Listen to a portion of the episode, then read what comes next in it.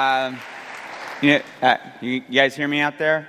Uh, thanks everyone for coming. This is a, a larger hall than I'm, I'm, usually used to. I'm quite proud to be here. I'm glad, glad, that I barely avoided having to go up against Chelsea Manning, who is just up in the in the big hall. So, uh, but in any case, uh, thanks all for coming. Um, so, I'm in this track of this festival called, uh, you know, that's that's designed about around work. We can work it out. It's called. And so the question that it poses is one of the questions that's posed in the mission statement of this track is to, they say, adopt a perspective that is located beyond the job market, pure engineering and business administration, and which approaches this future world of work to penetrate it both scientifically and philosophically. And leaving aside the implications of the metaphor of penetrating things, I leave that aside. But um, I hope that I can sort of give some science and philosophy to this question from my own perspective, which is as a Marxist, a soci- uh, socialist, uh, a sociologist, and also a connoisseur of science fiction to a certain extent. Um, so I'm going to go through what, as I say in the, in the title of this, whose future, meaning like what I want to put in the foreground here is the politics of this, this question of what is the future of work? What is the relationship between technology and labor? Uh, how do political and labor conflicts determine exactly what the outcome is going to be? And so I'm going to talk about, as the subtitle suggests, automation anxiety, the ecological apocalypse, and the struggle for the future or non future of labor, uh, which I will eventually get to the topic, some topics that I address in, in a book I wrote a while ago, which is sort of what brought me here, but I'm going to get to some other things uh, first of all. So, yes, we can work it out. What is, oh, what is it that we are struggling with? What is it that we are dealing with in terms of contemporary anxieties around work? Uh, one of them is what I would call the problem of automation anxiety, this idea that robots are coming to take our jobs, that we are not going to have a place in the economy of the future where it's going to be a handful of Silicon Valley elites and the rest of us have nowhere to go, no way to make a living. Uh, and the argument I generally want to push about this is that it's a real anxiety, but it's not a new anxiety. It's a recurrent cyclical anxiety that, that happens throughout the history of industrial and post industrial capitalist societies. So here's the current iteration of it. This is from the uh, sort of business author Martin Ford in his book from a couple of years ago, The Rise of the Robots. We're, we're, we're the leading edge of an explosive wave of innovation that will produce robots geared toward nearly every conceivable commercial, industrial, and consumer task. As though this has not been a thing that has concerned workers previously. But let's go back. Automation anxiety from the early 1800s. These would, of course, be the Luddites, the machine breakers, as they were also called, English textile workers who smashed machines because they perceived that those machines were de-skilling their jobs and also taking away their jobs because capitalists were using them to pursue higher profits and lower skilled labor. Now, Luddite and Luddism is often used now as an epithet to refer to people who you know, are, perceived to reject technology in some way, that as, as though Luddism is just, I hate new, new technology and I hate progress. But that was never actually even what the historical Luddites were about. Uh, as the historian, historian Eric Hobsbawm pointed out in his analysis of the Luddites, machine breaking was simply a labor strategy for them. They broke machines. They vandalized the private property of their employers. They did lots of other things, just as workers always do when they're trying to get better wages, better jobs, better dispensations. And so this is not about whether technology is good or bad. It's about who it benefits. Does it benefit the worker or does it benefit the employer? And we can go through the history of cyclical automation anxiety and find the same thing again and again. Uh, here's a figure uh, in American folklore that is, who, is known as John Henry, the steel driving man, a former slave who works on the railroad and encounters a new technology called the steam powered drill, which can work faster and more relentlessly than a human on building the railroad. And John Henry says, I'm going to beat the steam powered drill. I'm going to go out, I'm going to outrace the machine. And he does. He wins. He beats the steam powered drill and then he drops dead. So this is this, this metaphor of what happens when humans are put up against machines when they have no other way to earn a livelihood. You know, you go to, this is from Fritz Lang's Metropolis from the 1920s. You come to this figure of humans being reduced to cogs within the machine. That to the extent that humans are still involved in the labor process, that they no longer have any control over it. And in certain hands, such as the, those of the Italian futurists, this became a sort of fascistic valorization of technology.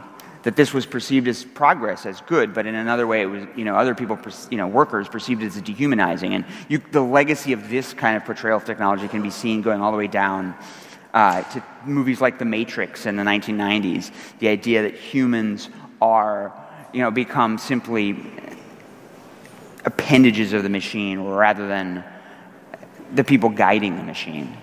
You know, and we go down through the years. This is the 1970s. These, this is the, an automated uh, or highly robotized car production assembly line, where the promise of the post World War II um, order, in which you could get a good job in an industrial plant and you would have good wages and you would have a good retirement and you would have a sort of secure life was threatened by this idea that you were going to be, first of all, you were going to have to deal with the speed up and the brutality of faster assembly lines and more mechanized assembly lines, and eventually your job could be eliminated altogether, which is why there are so many fewer workers doing this kind of thing in rich countries in the US and Western Europe than there were a few generations ago. Um, the 1990s, same, same thing comes again. The jobless future, the end of work, downsizing. A lot of that was blamed on you know, China or other uh, poor countries taking all the jobs, but a lot of it was also mechanization. And now, here we are uh, with our friend Watson. This is Watson, the IBM computer program winning at Jeopardy, the game show. Uh, this is a program that was ultimately the purpose of which was not just to win gimmicky, you know, game show uh, fights. It was ultimately to do things like process medical records and legal records to replace even kinds of white collar jobs, even journalism jobs, writers' jobs. Hey, my job could potentially be automated. So this is this thing that, that this is this anxiety, this idea that we're potentially all being put out of work and being put on the street by robots that can do everything, and then what becomes of us?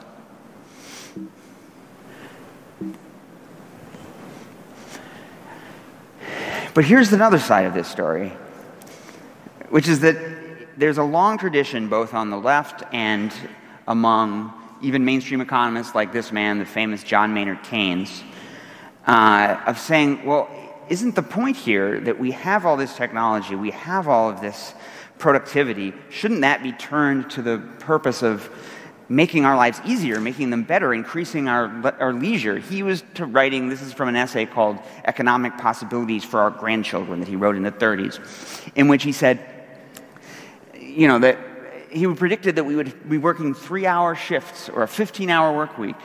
And the thing he was most concerned about was well, what are we, you know, how are we going to find ways to fulfill ourselves, to enrich ourselves, to figure out what to do with all of this time?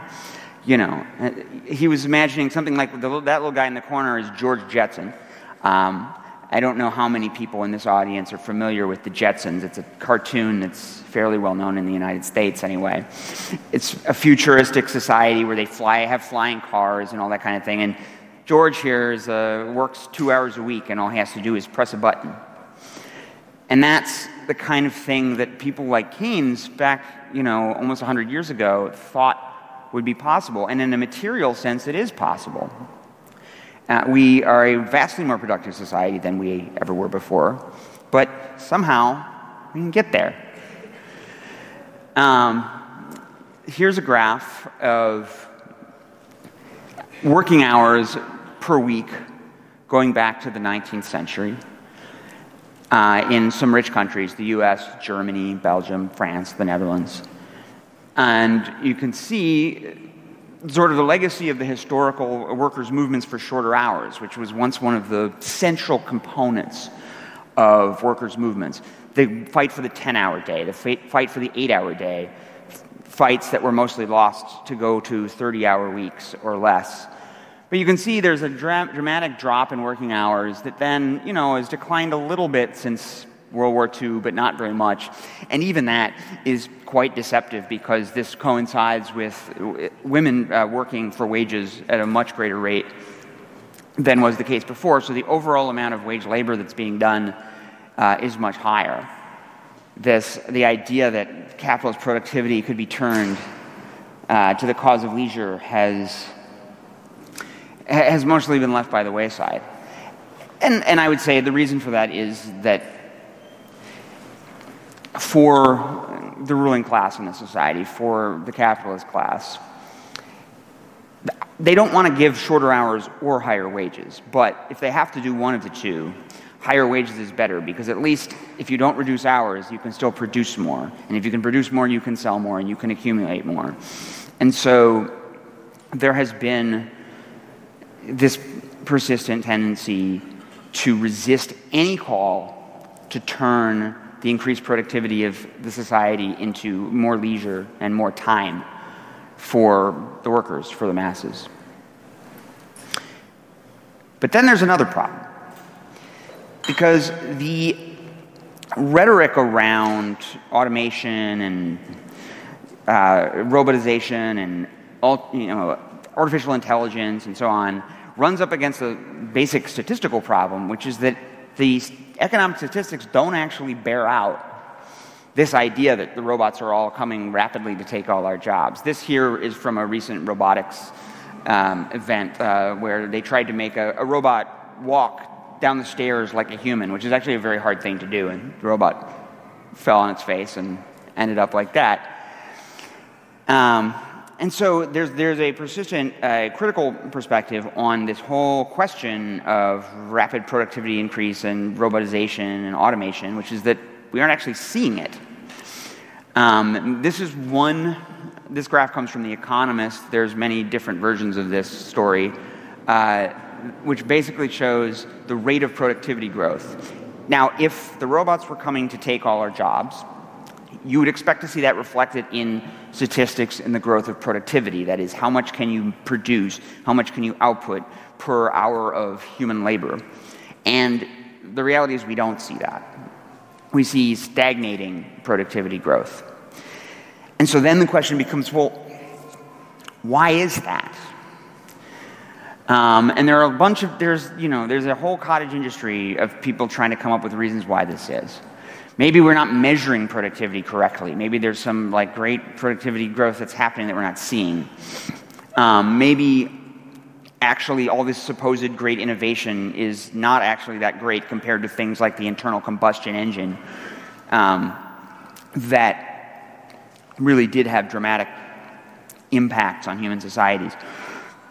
Maybe some innovations are negative from the point, point of view of economic productivity, you know more opportunities for people to surf the internet at their desks instead of working. Maybe we just haven't seen the impact yet. We know that in the Great Depression, there was a lot of economic innovation that did not pan out until years later, so it was not immediately apparent. And maybe we need new policies. Maybe it just has to do with changes in demographics. But there's one thing, and this gets back to my central point that I want to make here. There's one point that economists, mainstream economists anyway, are very reluctant to come to, even though I think it's basically the most obvious one, which is not about the impact of technology on workers. It's about the impact of workers on technology. So, here I have a, a couple of different line, uh, quotes, which you know you don't have to read, read the whole thing. The first one is from an Italian uh, Marxist named Mario Tronti. The second is from a contemporary heterodox uh, economist in the United States named Josh Mason. Both of them, however, are making the same essential point. And it's one that you could essentially derive from an economics 101 textbook, which is that if you're thinking about a situation that will either incentivize or not incentivize the development of more efficient, labor saving kinds of technologies in the workplace. One of the essential questions you have to ask is well, what is the situation of the workers in those workplaces? Because if the workers are cheap and the workers are easy to control. They don't have unions. They don't have the ability to fight back. They know that they can be replaced by somebody else off the street if they speak up. Well, then no reason not to just use those cheap workers. But once those workers become expensive and ornery and organized, well, then, then that's when the robot starts to seem more appealing. Right, so as, as Josh Mason says, the incentive to substitute capital for labor is stronger when workers are scarce and wages are rising. Very simple, it's economics 101, but it's very rarely brought into our discussions about what the relationship actually is between automation and technology and robotics and algorithms and all of that and labor organizing and the power of labor. And on the flip side, there is, I think, sometimes on the left, a tendency to say, you know, to just say this, these, all these technologies are just tools of, that capital uses to oppress labor, and that is in many cases true. Um, but it's also a failure to reckon with this fact that a, str- like a strong working class is a working class that is capable of essentially making the boss want to replace them with robots. And we should be honest about that. And rather than saying, you know, that we should you know, ban the robots or tax the robots, as Bill Gates has said, we should say, okay, then how does that surplus get redistributed? How does the benefit of uh, a potentially more productive economy get distributed? Is it going to go to the masses of people or is it going to go to a handful of the owners of the robots? Which is what has been happening. This is the this, this, is, this is from the United States, but you can see this in other countries. Um, this is the disjunction between the rise in productivity, which, though it has been somewhat stagnant in recent years, has uh, has you know we've continued to become a more and more productive economy, but the wages of workers have completely separated from that. So it was you know, you can see up until the early 70s, as productivity rose, wages rose. Um, but then after that, this ceased to be the case. And the reasons for that, I think, I would argue, are largely political. They're, they have to do with the fact that there are no longer strong political parties and unions and social movements that could demand their share of uh, rises in productivity. And so we got this. Um, and that's, that is where we find ourselves today. And in some ways, the, um, sorry, the, ah, the, the society that we find ourselves in is one in which technology produces profits for the elite. And it also is used not necessarily to save labor, but simply to control it. What this image represents is a story that came out recently, some of you may have seen, about the use of uh, brain monitoring devices in Chinese workers. It's used elsewhere, but it's become more common in China. So these, uh, you know, the workers may have devices in their uh, their helmets which monitor their brain activity, and of course, this is described as something that's meant to you know, make sure that someone who's in a bad mood or is like having trouble can be taken off the line and for safety and all these things. But really, it's just a way f- to control workers in the same way that an algorithm that um, which is this is a thing that's often done in the service sector. You can have an algorithm to schedule your workers when their shifts are going to be. Which means that the workers never know when they're going to be working, which if you have children or you have any other kinds of obligations, never knowing how many hours you're going to get or what shift you're going to have is terrible. But from the standpoint of the boss, that's, that's great. None of these things are really increasing productivity in the sense that they're doing a lot to replace human labor with machinery, but what they are doing is simply intensifying and cementing the power of the boss. So we have to think about that as well, the degree to which the future, the future of work is not, it's not just a question of are workers going to be replaced, but in what ways are workers going to be controlled? In what ways are they going to be able to exercise power? I personally am, in general, in favor of uh, replacing human labor power with machines to the extent that that's possible. This is one of my favorites uh, from Oscar Wilde's The Soul of Man Under Socialism which he says somewhat bluntly that civilization requires slaves. And then goes on to say that, of course, Greek slavery, human slavery, is a horrible thing, but mechanical slavery, the slavery of the machine, on that the future of the world depends. And so the question becomes do the machines produce for us a future of leisure, or do they simply produce another form, another way in which we can be oppressed. Um, which again, this is, is, is the machinery going to be used to liberate us from labor or simply to subordinate us to it? Now, that's only one piece of the puzzle. I haven't even gotten to the, the ecological question uh, which, is, which is also in the subtitle, so I should, should mention it. Um, what I, I use the term the metabolic rift. So this is the question of whatever machines can do, whatever automation can do for us, whether it can liberate us from labor or not. What about, what about climate change? What about resource scarcity? What about what's happening to the planet? And the concept of the metabolic rift uh, I, comes from the Marxist sociologist John Bellamy Foster, who in turn drew it from Marx and other 19th century socialists. And it's this idea that we have created a world that is where there's this disjunction between how we live as a human society and the metabolism of the natural world, the way in which resources are used and then returned to the earth. This image is uh, from the science fiction movie Wall E, which about 10 years ago or so was uh, a movie about basically a world that is just full of garbage that the humans have had to abandon because they have messed it up so badly.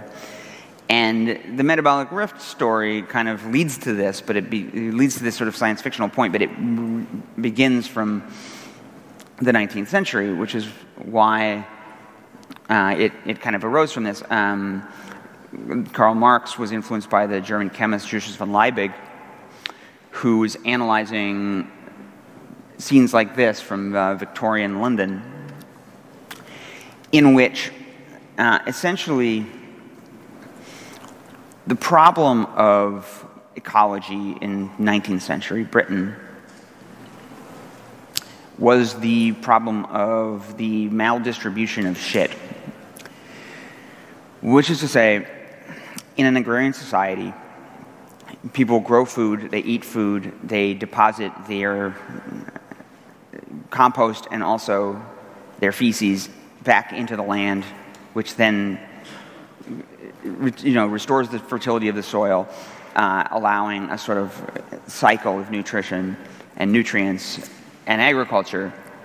Industrialization meant lots of people were moving to the city, which then meant that they were coming to the city, they were eating things that were grown in the country, their shit was going into the streets of Victorian London rather than back into the soil in the countryside, and so that meant diminished soil fertility, that meant it was much harder to uh, sustainably grow crops. And it was that rather than overpopulation or any of these kind of things that Malthus and, and his, you know, his followers ever after would like to say. It was this rift between the country and the city uh, that was the real problem. And, and, and we live now in a world that is the product of this metabolic rift, and I think it is the we are so far into this rift that we I, I don't see how we, we escape it exactly. Um, this is an image of the nitrogen cycle. So the whole problem of soil fertility is comes down to the element nitrogen, which is sort of like essential to plant growth, and it needs to be fixed in the soil. You know, in pre-industrial societies, nitrogen fixation happened sometimes through lightning storms and then you know the recycling of waste back into the soil. Um, but in our society, we dealt with the problem I just described, the problem of the metabolic rift, by coming up with industrial nitrogen fixation, uh, which is uses primarily historically has used fossil fuels to create commercial fertilizers that make it possible to make up for the fact that the soil nutrients are being depleted. And so now we find ourselves in a world where we've essentially altered the we've altered our relationship to the natural world so much that it's I think futile and facile to imagine that we can just sort of go back to the the sort of sustainable world of our ancestors rather than just thinking about managing the climate, managing the natural world. So all this is to say then, we are living in a world of, of Frankenstein's monster. Um, I take this figure or this sort of argument from the sociologist Bruno Latour in his reading of the story of Frankenstein's monster, which is to say that Frankenstein's error was not to make the monster. And in fact, he didn't make a monster. He made something that he refused to love and care for, just as we have refused to love and care for the natural world that we have endlessly manipulated and now must continue to manipulate if we are to survive as a species. So, here we are in the metabolic rift. This being, of course, climate change. Um, climate change.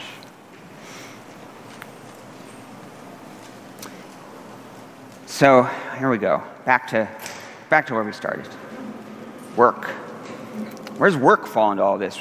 How do we deal with poten- the potential, the potential, and not necessarily the reality of labor-saving technologies, and also the limitations, the ecological limitations placed upon us?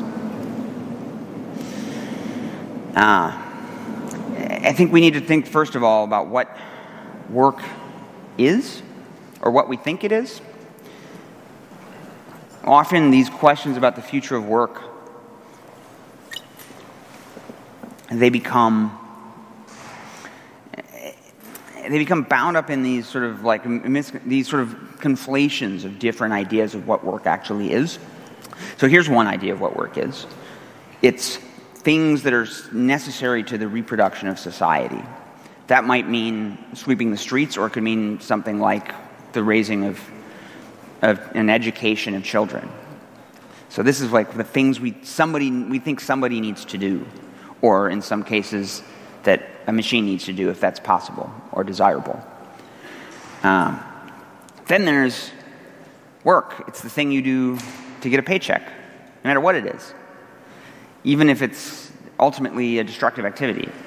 Um, you could be you could be doing anything as long as, but it's work as long as you're getting paid for it. And in the United States, at least, there's been a lot of debate over the question of a job guarantee, the idea that the government should create a job for anybody who wants one, without really considering what the content of that job is going to be. Uh, and then finally, there's work in the sense of what something that requires some self sacrifice and some discipline and that gives you fulfillment but isn't necessarily either socially necessary or, or a source of income. This particular image is of uh, just comes from my own personal interest. This is Scarlett, one of the best. She's a professional video game player, one of the best StarCraft 2 players in the world. Um, makes some money at it, but ultimately sacrificed an, an immense amount in order to do something that clearly is neither socially necessary nor as rewarding as other things she could have done. So I put to you then that the, the matrix of things we need to be considering is the sort of, I'm going to give you the work cube. Got the, the three axes here. Is it necessary labor or is it superfluous in the sense that we could get along without it? Is it paid or is it unpaid? You know, is it something that people find inherently fulfilling or inherently tedious? And obviously these are, this is a spectrum, but you can sort of abstractly talk about things that occur in the different regions of the cube cube. So it could be necessary and paid and also tedious, like the people who are going to clean the toilets here.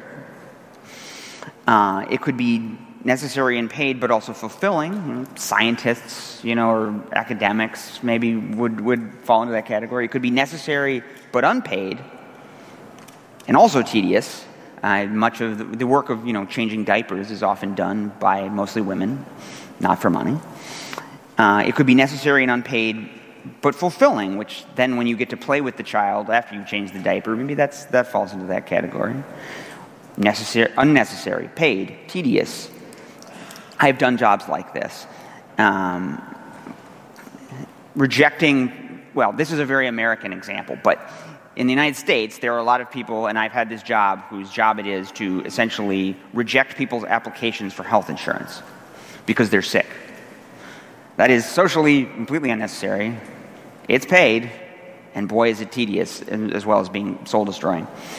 Uh, you can do things that are unnecessary, that are paid, but that are fulfilling, which I guess me standing up here giving this speech would fall into that category. Um,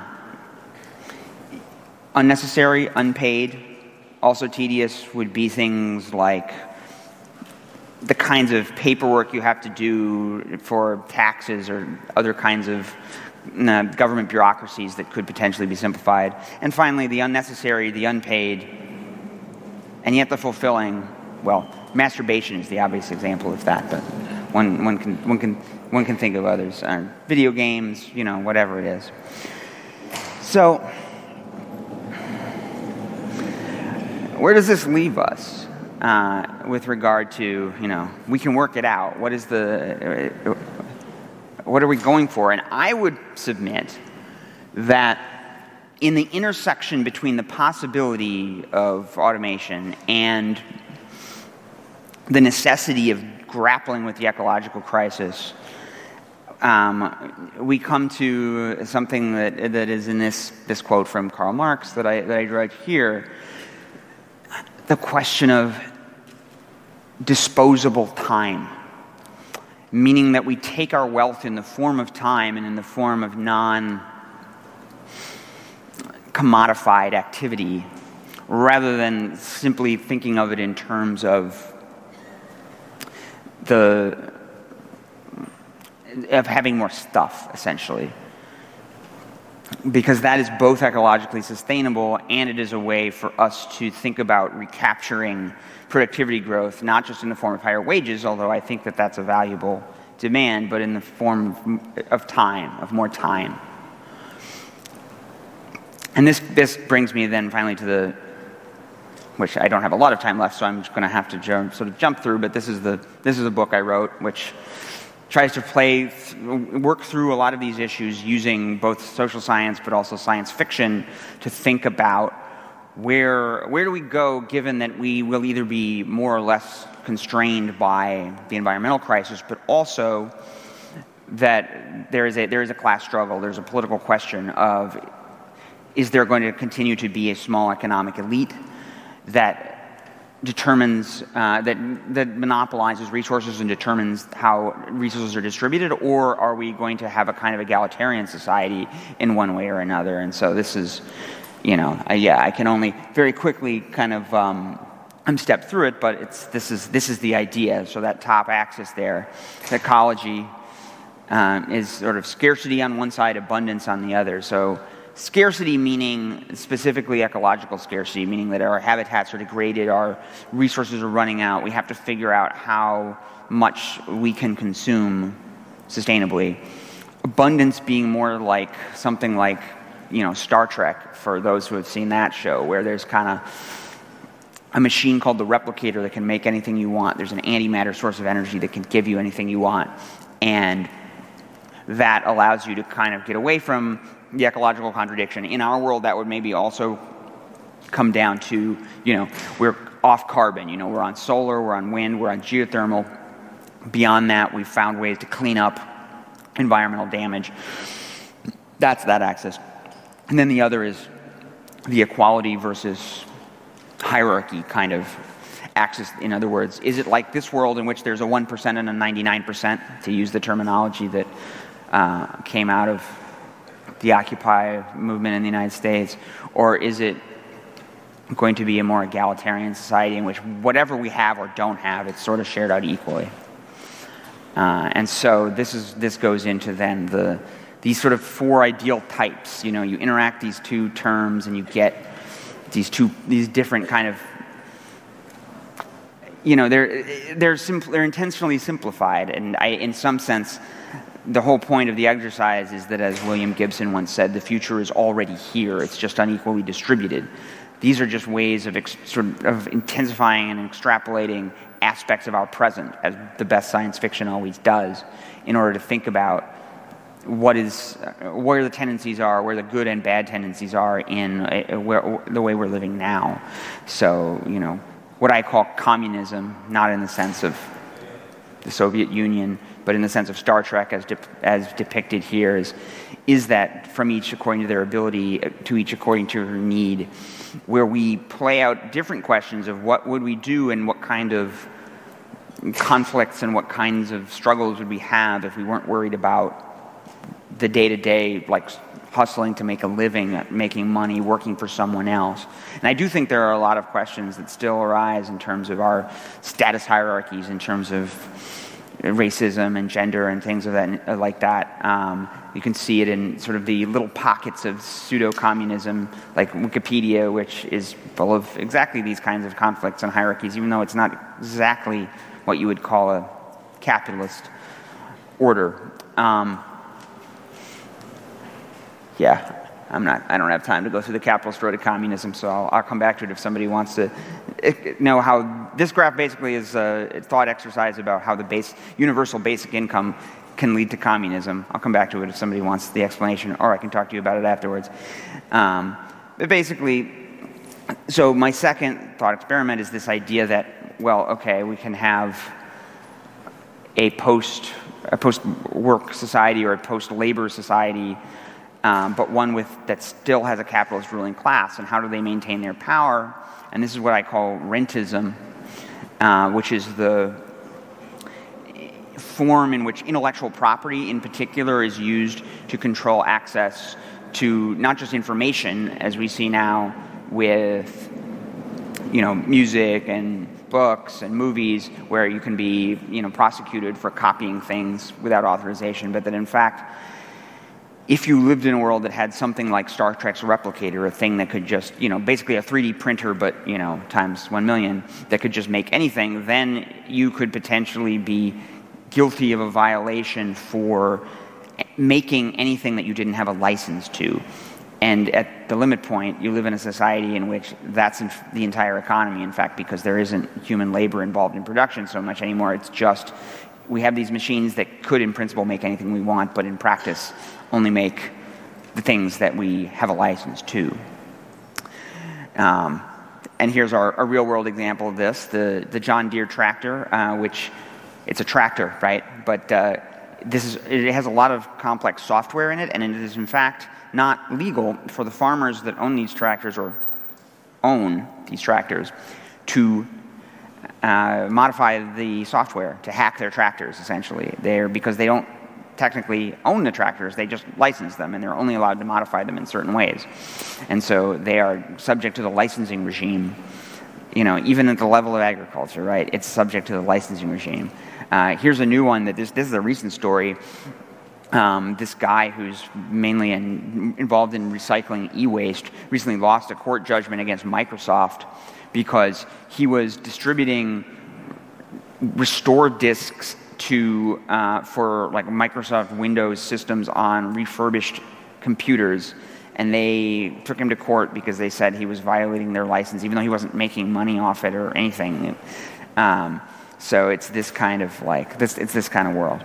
Um, fourth or third, rather, we have uh, the, the, socialist concept, which is one which again is the, this is back to the egalitarian side, where we're talking about a world where you don't have this kind of oppressive ruling class, but then we still have to deal with the, the ecological crisis. Um, and so there's a couple different, different, I think, ideas to pursue here. One of which, I guess uh, the one I'll say, the big one, because I, I, need to wrap up quickly here. The, the,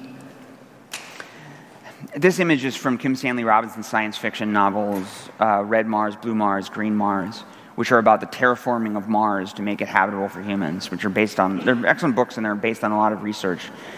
But I think they're most useful and interesting, not as literally guides to going to Mars. I don't think we're going to Mars anytime soon. But more as guides to, in a way, terraforming our own planet.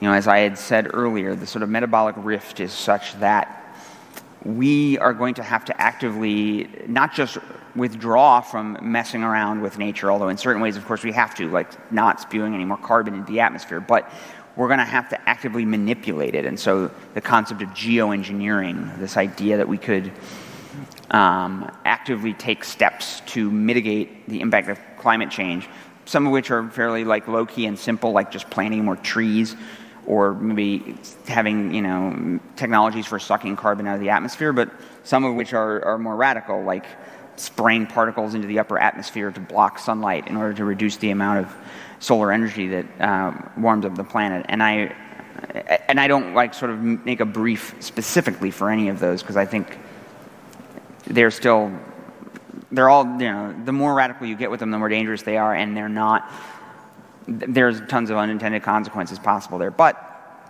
I think if we're thinking seriously about what I would call the eco socialist future, in which we maintain an Earth that can sustain all the people that currently live on it, rather than just a small elite, we have to think in these terms. Um, skip past some of this stuff.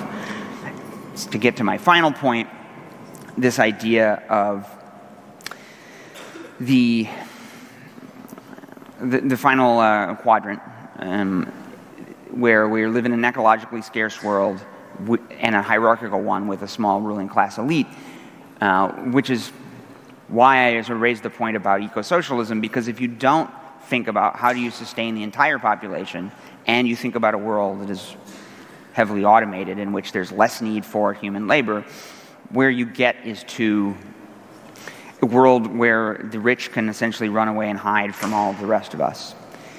Uh, this is, you know, it's the world where they have their, their robots or their humans turned into robots, as with our friend Robocop here.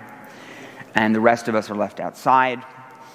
Uh, they are left in places like this track, which is from northern Minnesota, where refugees trying to flee the Trump administration are trying to get into Canada. Um, and you get the entire industry that you see in various ways where the rich are trying to get away from the rest of us. And some of this takes kind of ludicrous forms, like people in Silicon Valley who think that they can move to oil rigs and not depend on the government and not depend on anybody, which is just, I think, a sort of delusional way of thinking about you know, rich people basically the hubris of rich people thinking that they can that they actually are not dependent on society when in fact they are. But nevertheless, you see it in gated communities. You see it in the construction of private islands. You see it in this things like this. Is a recent you know an example of like the you know a, a company that's dedicated to providing a, a, service for rich people to get on boats and flee when uh, when something goes wrong because there is this in, there's this inherent fear um, that uh, you know that, that the masses are are going to revolt, are going to take revenge. I think it's a recognition on some level by the ruling class that that there is something wrong, that massive inequality is a problem, that the unequal effects of ecological crisis is a problem, that they do have something to be afraid of. Uh, and what scares me is that this, this particular interaction between automation and um, between, between automation and an extremely class stratified society produces a situation that's a bit different than the one we might have seen in the capitalism of 100 or 200 years ago because there isn't the mutual interdependence of capital and labor. In other words, what the motor of um, of so much of capitalist history has been this idea that the workers depend on capitalists while capitalists also depend on workers. In other words, the workers don't have any other way to make a living, and so we have to work for people. Capitalists need people to run the shops and the factories and so on, and so they depend on the workers in a certain way, which is why strikes work, which is why, you know, the Luddites smashing, you know, machinery works because the workers are necessary to the process. But if you can automate them away, then you can end up in a situation like this where there's just a lot of surplus populations people who are incarcerated, people who are in refugee camps, people who are dying of preventable diseases. Right? It's, it's genocidal in its logic, even though it doesn't have to look like you know, the genocides we're familiar with from the 20th century. It's simply a lot of people being, from the standpoint of the ruling class, surplus. So that's the kind of the final and depressing uh, moment. And we have a bit more time. I'm going to close, as I try to always do, with the, after doing the super depressing bit, with the more uplifting bit, where I again try to emphasize the point that the that there is still a very important role for politics and for labor struggle. Um, this particular image, again, it's forgive forgive me for my uh, being parochial, but this is a American image. This is the Fight for 15, which is the fight for a $15 minimum wage being undertaken by uh, service sector workers, uh, primarily in the United States, which is $15 an hour is not very much, but it's about twice what the legal minimum wage is in the United States. Um, and it goes back to the point I was making earlier that it is fights like this that drive technological dynamics and political dynamics forward. Uh, one of the responses that you often get from employers and from their apologists in the press when confronted with things like the fight for 15 is, oh, well, if you get $15 an hour, then you're just going to be replaced with machines. You know, there's, there's a machine that can flip burgers now, and there's automated checkout kiosks and all this kind of thing. Um, and I think the point I want to make is that we should, rather than trying to refute that, we should accept it but we should accept it and then say, okay, if the fight for $15 an hour is going to lead to replacing burger flippers with robots, that's fine, because who really wants to flip burgers? The question then becomes who benefits from that? To whom does, does the increased social wealth of automating burger flipping accrue? Is it going to just be a handful of stockholders and owners? Or is it going to be to those workers who are displaced and to all the other people that are working for low wages? And so that I guess is where I want to leave it, is to say that there's, there are these broader dynamics, the ecological dynamics, the technological dynamics, but that ultimately what we're looking at is a political question. What kind of society are we going to live in? How is it going to be structured? Who is going to benefit and who is going to lose out? Who is going to pay the costs? Who is going to reap the benefits? Um, and yeah, that's, that's the, the intervention that I want to make in, in this conversation, in this discussion about work and technology and ecology and all of that. Thank you.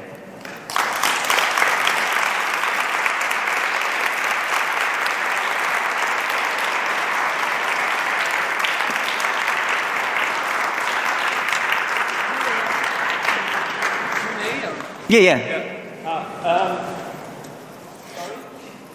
Ah, das Mikrofon. Ja, äh, wer jetzt Fragen hat, QA, ein bisschen Zeit haben wir noch. Gleich hier vorne. Hello. Could you Yes, hello, my name is Daniel, and you wanted, I think, a question about universal basic income, so here it comes. Uh, yesterday, at 1st of May, the leader of the biggest German trade union said that it is payment to people to get, out, uh, to get people out of work. Now, without going into that uh, uh, aspect, uh, you talked uh, about class struggle. How would you view, look at universal basic income um, in the sense of empowering people to say no to certain jobs, certain job conditions? Yeah, so that's, I'm glad you asked the basic income question because I sort of glossed over it. So basic income is for, I don't know, people probably know in the room, but universal basic income meaning the provision of a baseline level of income completely independent of all work requirements, all other requirements, which has been discussed for decades but has become in recent years more, I suppose, popular both on the right and the left as a concept. And I guess I would say, like, I, I've always been in favor of it in, for the reason that it establishes the principle that in a rich society, people just have a basic right to a level of living independent of requirements, and it frees people from the bureaucratic strictures of applying for things, meeting caseworkers, jumping through various hoops to do to get your benefit. And so, in that sense, I think it's I think it's important both because it improves people's lives, but also because it instantiates a principle, which is uh, to me like a post work principle the idea that there's nothing inherently good about showing up somewhere and working for somebody else for a paycheck. However, especially in recent years, I think it's important to distinguish between a right and left version of this demand and of this proposal. On the left, it takes the form I just described. It's a way of replacing various means tested, techn- you know, sort of like uh, patron- paternalistic programs with something that is just unconditional. However, on the right, it sometimes takes the form of an attempt to undermine existing social rights like housing rights, health care, education, that we can say, oh, we can just get rid of all of those things and just hand people checks, which is bad for a couple of reasons. One, because, of course, the amount that you're going to end up with in the end is going to be less. That's the whole point. Is to take away all these benefits and replace it with less. But then the other thing is that it denies the reality that certain kinds of things you know, this is almost the communist principle from each according to their ability to each according to their needs. Our needs are not equal. So when you're talking about something like healthcare, where I, you know, you and I, depending on our age, depending on whether we have a disease, depending on all kinds of other things, you know, a woman needs, you know, care if she has, uh, she's pregnant, you know, our needs for healthcare are not the same. And so handing everyone a check of the same amount and saying, go buy some healthcare, that's not an egalitarian solution. And I think that's the, the right wing versions of basic income tend in that direction. So it's, so I'm still, I'm still a proponent of basic income, but I think it's become increasingly important to make that political distinction. So, are there any more questions? Please raise your hand. Wir hätten noch Zeit für ein oder zwei Fragen, aber im Moment sieht es nicht so aus. Aber Peter hat bestimmt auch gleich noch äh, Zeit hinter der Bühne. So, Peter, for now, thank you very much. Thank you.